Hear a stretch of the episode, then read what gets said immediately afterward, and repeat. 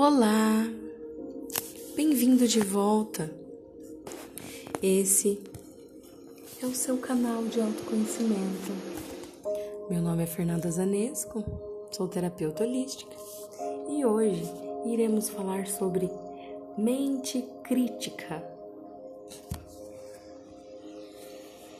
Não estou dizendo que uma atitude crítica seja sempre prejudicial se você estiver trabalhando em um projeto científico, ela não será prejudicial. Aí, ela é a única maneira de trabalhar. Se você estiver trabalhando em um projeto científico, uma mente crítica é uma necessidade absoluta. Mas se você estiver tentando alcançar sua própria interioridade, sua própria subjetividade, a mente crítica é uma barreira absoluta. No mundo objetivo, ela é perfeitamente adequada. Sem ela, não haveria ciência. Com ela, não haveria a religiosidade. Isso precisa ser entendido.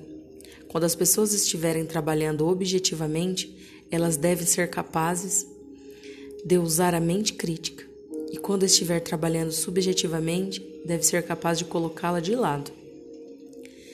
Ela deveria ser usada como um meio e não se tornar uma ideia fixa.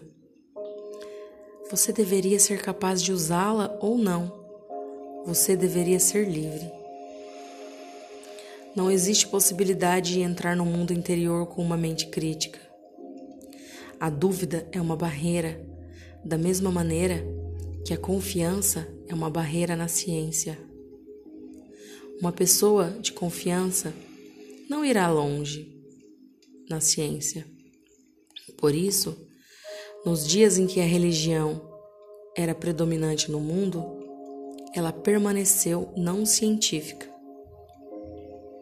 O conflito que surgiu entre a igreja e a ciência não foi acidental, ele foi básico